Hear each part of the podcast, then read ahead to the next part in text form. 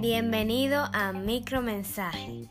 En breves minutos, la palabra de Dios puede ser de ayuda y gran bendición en tu vida. Hoy le presentamos el tema Las promesas de Dios. Las Sagradas Escrituras contienen muchas promesas del Señor para el ser humano. Una promesa es la expresión de la voluntad de hacer algo o de cumplir un sacrificio en caso de conseguir algún logro.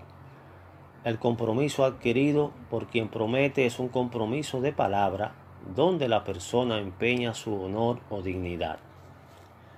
No se debe confundir promesa con un pacto, porque esto es un acuerdo entre dos o más partes sujeto a condiciones que se deben cumplir. En la Biblia, versión Reina Valera 1960, promesa se encuentra 59 veces, seis de ellas en el Antiguo Testamento y 53 en el Nuevo Testamento. Y cabe destacar que de estas 53, 12 veces está en la carta a los Hebreos y 10 veces en la carta a los Gálatas.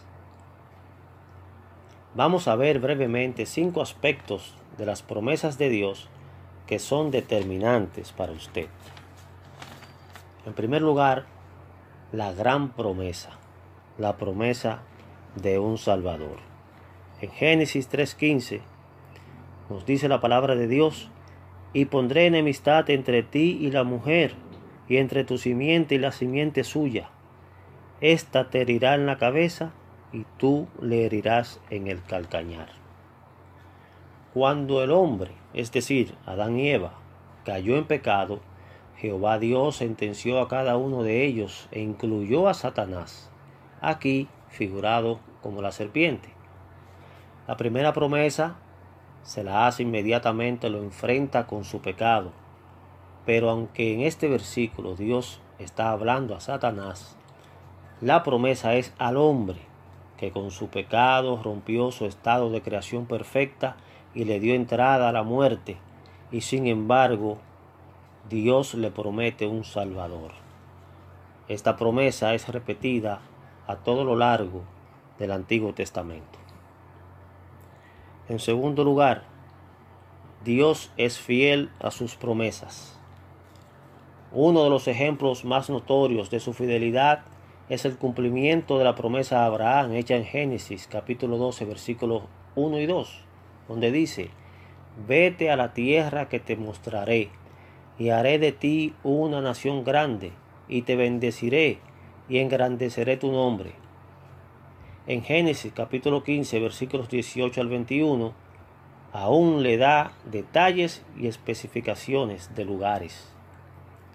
El Señor le ratifica a Isaac la promesa a Abraham en Génesis capítulo 26, versículos 2 al 4, y más adelante se la ratifica a Jacob en Génesis capítulo 28 versículo 13. Ya conocemos la historia de cómo se formó el pueblo de Israel en Egipto y pasamos de Génesis a Éxodo, Levítico, Números, Deuteronomio y cuando llegamos al libro de Josué, a quien le tocó iniciar la repartición de la tierra prometida a Abraham, nos encontramos con este maravilloso versículo no faltó palabra de todas las buenas promesas que Jehová había hecho a la casa de Israel. Todo se cumplió. Josué 21:45. Qué maravilloso. Esto es solo un ejemplo de su fidelidad. En tercer lugar, Cristo confirma las promesas a Israel. Dios había prometido diferentes veces que enviaría un Mesías al pueblo de Israel. Con la venida de Cristo se confirmó la veracidad de la promesa. Y esto lo vemos en Romanos capítulo 15 versículo 8.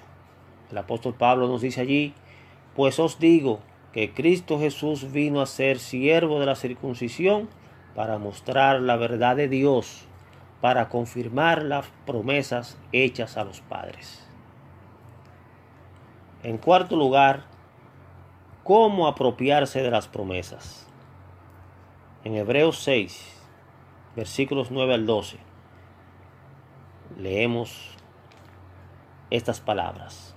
Pero en cuanto a vosotros, oh amados, estamos persuadidos de cosas mejores y que pertenecen a la salvación, aunque hablamos así, porque Dios no es injusto para olvidar vuestra obra y el trabajo de amor que habéis mostrado hacia su nombre.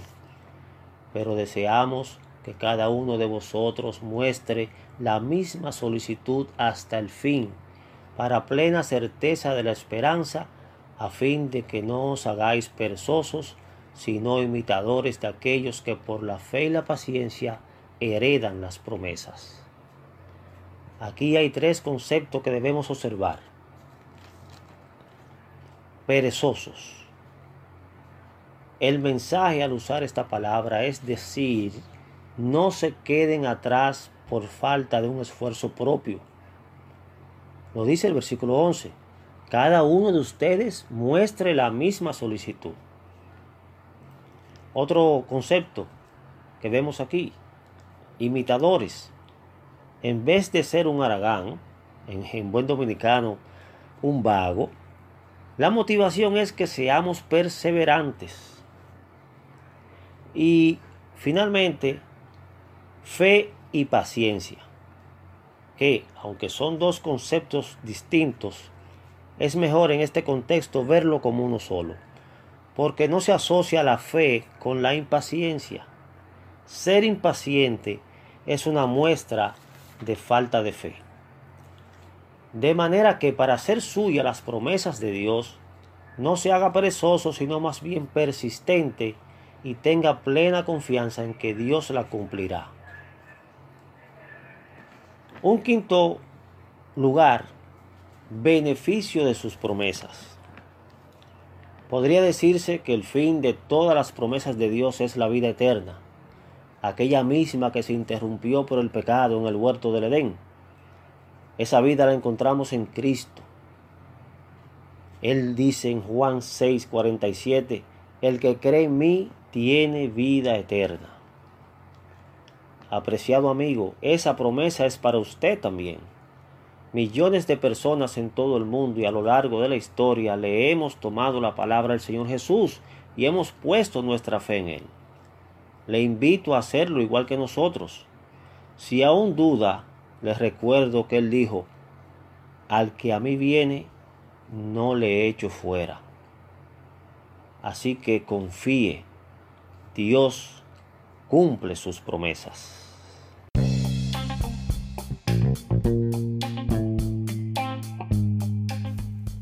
Si necesitas saber más acerca de esto o ayuda espiritual, escríbanos al correo electrónico micromensaje.hotmail.com y con la ayuda de Dios le contestaremos. Hasta el próximo episodio. Dios le bendiga.